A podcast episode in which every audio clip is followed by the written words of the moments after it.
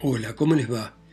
Esto es Lecturas desde Santa María de los Buenos Aires, esta ciudad terrible en este continente fuera de curso, ¿no?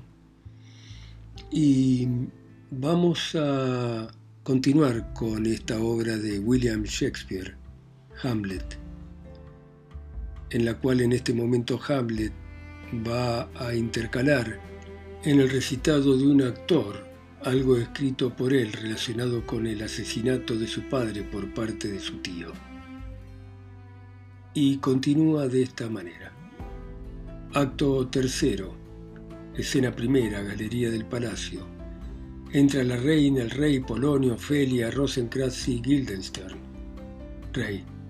¿De qué manera no pueden averiguar por qué afecta ese trastorno y se altera la calma a tal extremo que su demencia se vuelve algo peligroso y destemplado? Rosencrantz. Él reconoce que está loco, pero no hay modo de que diga por qué. Guildenstern. Ni parece que se dejara sondear. Cuando lo queremos llevar a que revele su estado verdadero, rehuye la ocasión haciéndose el loco. Reina. ¿Lo recibió bien? Rosencrantz, como un caballero, Guildenstern, y sin embargo un poco forzado. Rosencrantz se resistía a conversar, pero respondió a nuestras preguntas sin ninguna reserva. Reina, ¿lo animaste con alguna distracción? Rosencrantz. Señora, sucedió que mientras veníamos dejamos atrás a unos actores. Le hablamos de ellos y por lo visto se alegró con que vinieran al palacio. Ahora ya están en la corte y creo que tienen el encargo de actuar esta noche en presencia de ustedes.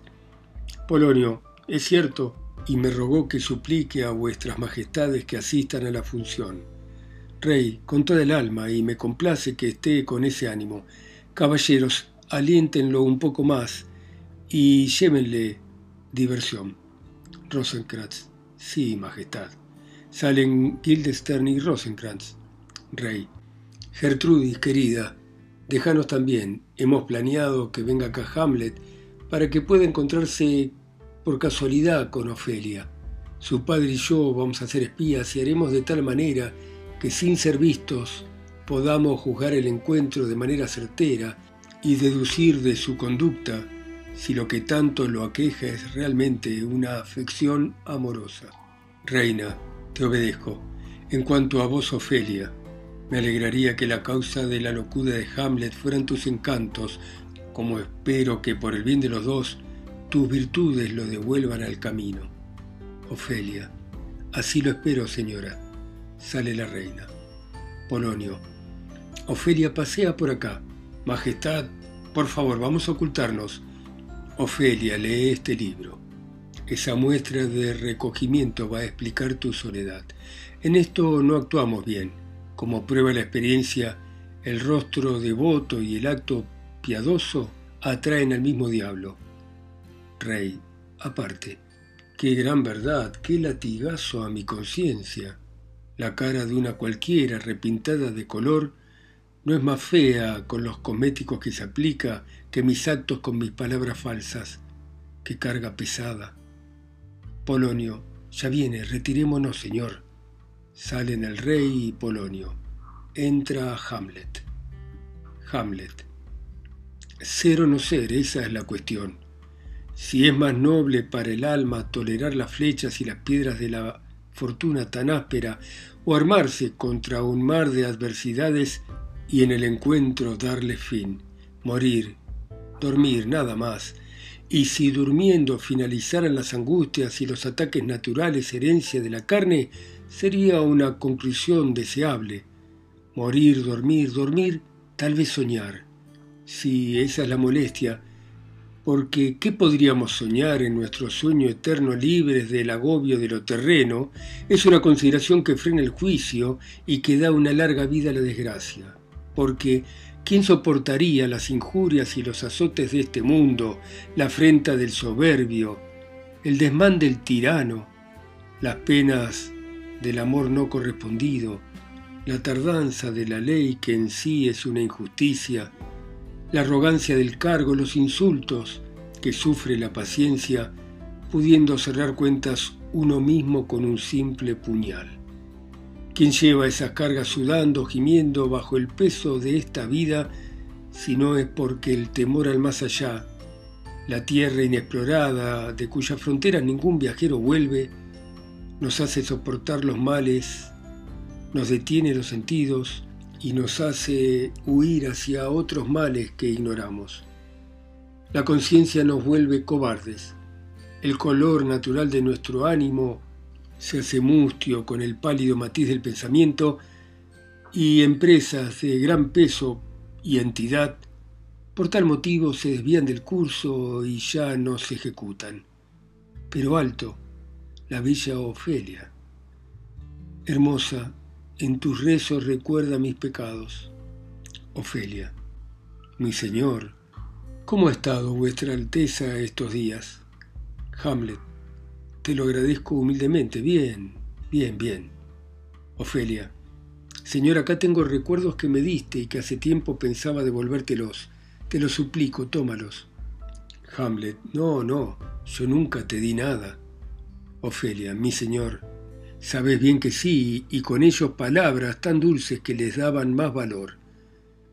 Perdida su fragancia, toma tu regalo para el ánimo noble cuando olvida el donante, se empobrecen los dones.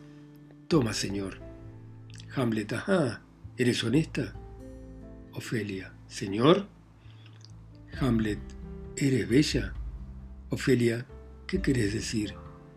Hamlet, que si eres bella y honesta, tu honestidad no debe permitir el trato con tu belleza. Ofelia, ¿puede haber mejor comercio, Señor, que el de la honestidad y la belleza? Hamlet, Sí, porque la belleza puede transformar la honestidad en alcahueta antes que la honestidad vuelva honesta a la belleza. Antiguamente era ridículo, pero ahora los tiempos lo confirman. Antes te amaba. Ofelia, señor, me lo hiciste creer. Hamlet, no tendrías que haberme creído, porque la virtud no se puede injertar en nuestro tronco sin que quede algún resabio. Así que no te amaba. Ofelia, entonces me engañé. Hamlet, anda a un convento. ¿Es que querés criar pecadores? Yo soy decente, pero puedo acusarme de cosas tales que más valdría que mi madre no me hubiese hecho nacer. Soy vengador, orgulloso, ambicioso, con más disposición para hacer daño que ideas para pensarlo, imaginación para plasmarlo o tiempo para cumplirlo. ¿Por qué gente como yo se tiene que arrastrar entre el cielo y la tierra? Todos somos unos miserables, no nos creas. Anda, anda a un convento. ¿Dónde está tu padre? Ofelia. En casa, señor. Hamlet. Cierra bien las puertas y que solo se haga el tonto ahí adentro. Adiós. Ofelia. El cielo le asista. Hamlet. Si te casas, que mi dote sea esta maldición. Serás más casta que el hielo y más pura que la nieve, y no podrás evitar la columna. Anda a un convento, anda, adiós. O si es que has de casarte, cásate con un tonto, porque el inteligente sabe bien los cuernos que le vas a poner. A un convento, vamos, rápido, adiós. Ofelia, santos del cielo, cúrenlo. Hamlet, sé muy bien el asunto del maquillaje que usan. Dios les da una cara y ustedes hacen otra. Andan a saltitos, pausados, bautizan todo lo creado y hacen pasar por inocencia los remilgos. Bien, se acabó, me volví loco, ya no habrá matrimonio. Los que ya están casados vivirán, pero todos menos uno. Los demás seguirán como están, a un convento, vamos. Sale. Ofelia. Ay, qué inteligencia tan noble destruida. Del sabio el cortesano, el soldado, el ojo, la lengua y la espada. Flor y esperanza del reino, espejo de la elegancia modelo de conducta, blanco de observantes y ahora destrozado. Y yo la mujer más destrozada, más abatida, que gozó la dulzura de sus promesas, veo ese noble y soberano entendimiento destemplado como campana que suena mal, esa estampa sin par de perfecta juventud perdida en el delirio de la fiebre. Pobre de mí, tener que ver esto y no lo que vi. Entran el rey y Polonio. Rey. Amor, no. Por ahí no va, y aunque fuera algo confuso, lo que ha dicho no es indicio de locura. Algo lleva en el alma que su melancolía está preparando y temo que al romperse el cascarón va a haber peligro. Para evitarlo, como medida inmediata, he decidido que se vaya a Inglaterra a reclamar el tributo que nos debe ese país. Quizá el viaje, el cambio de país, de clima y de escenario le arranquen de su pecho la inquietud tan arraigada, esa que no deja reposo a su cerebro y lo saca de sí. ¿Qué les parece? Polonio le va a hacer bien aunque yo sigo creyendo que la causa y el fundamento de su mal es el amor. Calla, Ofelia. No nos cuentes lo del príncipe Hamlet, ya oímos todo. Señor, decidid como quieras, pero si te parece, después de la función, permite que su madre, la reina, hable a solas con él y que revele sus penas. Que sea clara con él. Yo, con vuestro permiso, pondré mi oído al alcance de la conversación. Si nada descubre, mándalo a Inglaterra o reclúyelo donde creas conveniente. Rey, vigílenlo, la locura de un grande no se debe descuidar. Salen. Escena segunda, una sala en el castillo. Entran Hamlet y dos o tres actores. Hamlet, te lo ruego, recita el fragmento como yo lo recité con soltura porque si voceás como hacen tantos cómicos, me va a dar igual que mis versos lo diga a un pregonero en la calle, y no cortés mucho el aire con la mano, hace todo con medida, porque en un torrente, una tempestad, por así decirlo, el torbellino de emoción tiene que ser sobrio para que pueda ser fluido. Me molesta ver cómo un escandaloso con una peluca destroza la emoción de un recitado gritando a los oídos del vulgo. En general el vulgo solo aprecia el ruido y las pantomimas ridículas. Yo haría azotar a ese por inflar a Termagante. Eso es más erodista que Herodes. Te lo pido por favor, evítalo. Actor primero. Esté usted seguro, Vuestra Alteza. Hamlet. Tampoco seas muy tibio. Deja que te guíe la prudencia amolda el gesto a la palabra, la palabra al gesto, cuidando de no exceder lo natural, porque lo que se exagera se opone al fin de la actuación, cuyo objetivo ha sido y sigue siendo ser un espejo de la vida, mostrar la cara de la virtud, la cara del vicio, la forma y el carácter de toda época y momento. Si esto se agiganta o no se alcanza, aunque haga reír al profano, va a disgustar al inteligente, cuya sola opinión tenés que valorar mucho más que un teatro lleno de ignorantes y brutos. No quiero ser maleducado, pero he visto actores, elogiados por otros, que no teniendo acento de cristiano ni andar de cristiano, pagano u hombre, se contonean y gritan de tal modo que pareciera que los hombres fuesen la obra de aprendices de la naturaleza, viéndolo vilmente que imitan a la humanidad. Actor primero, señor, espero que eso lo tenga mi grupo y el resto de los actores bastante dominado. Hamlet, tienen que dominarlo del todo y que el gracioso no se escape del texto, porque los hay que se ríen para hacer reír a un grupo de pasmados, aunque sea en algún momento crítico del drama, y eso es una infamia y demuestra una ambición muy lamentable en el gracioso. Vayan, prepárense. Salen los actores. Entran Polonio, Rosenkrantz y Guildenstern. ¿Qué hay, señor? ¿Va a asistir el rey a la función? Polonio. Con la reina y enseguida. Hamlet. Apurada a los actores, vamos. Sale Polonio. Hamlet. ¿Quieren ayudarle a los actores para que se apuren? Rosenkrantz y Guildenstern. Sí, Alteza. Salen. Entra Horacio. Hamlet. Oh, Horacio. Horacio. Aquí estoy, mi señora, a tus órdenes. Hamlet. Horacio, eres el más sensato de todos los hombres que he conocido. Horacio. Querido señor. Hamlet. No, no, no creas que te adulo. ¿Qué ventaja podría esperar de vos que no tenés más renta para comer y vestirte que tus propias virtudes? ¿Para qué adular al pobre? No, que mi lengua endulce vanidades y se doblen las rodillas solícitas si el halago rinde beneficio. Escucha, Desde que mi persona aprendió a elegir y supo distinguir, mi elección recayó en vos. Ha sido como aquel que sufriéndolo todo nada sufre, un hombre que sereno recibe por lo mismo reveses y favores de la suerte. Dichoso el que armoniza buen sentido y pasión y no es una flauta al servicio de la fortuna para que ésta la toque como le dé la gana. Dame un hombre que no sea esclavo de las emociones y lo voy a llevar en mi corazón. Sí, en el corazón del corazón como yo te llevo a vos, pero basta. Esta noche actúan ante el rey. Las circunstancias de una escena son iguales o parecidas a las que ya te dije de la muerte de mi padre. Te pido por favor, cuando presenten el hecho, que observes a mi tío con la máxima atención que puedas. Si durante un fragmento no sale a la luz la culpa que esconde, el espectro que hemos visto está maldito y mis ideas son inmundas como la fragua de Vulcano. Fíjate en él. Yo pienso clavar mis ojos en su cara. Después nos juntamos y vamos a juzgar su reacción. Horacio. Sí, Alteza.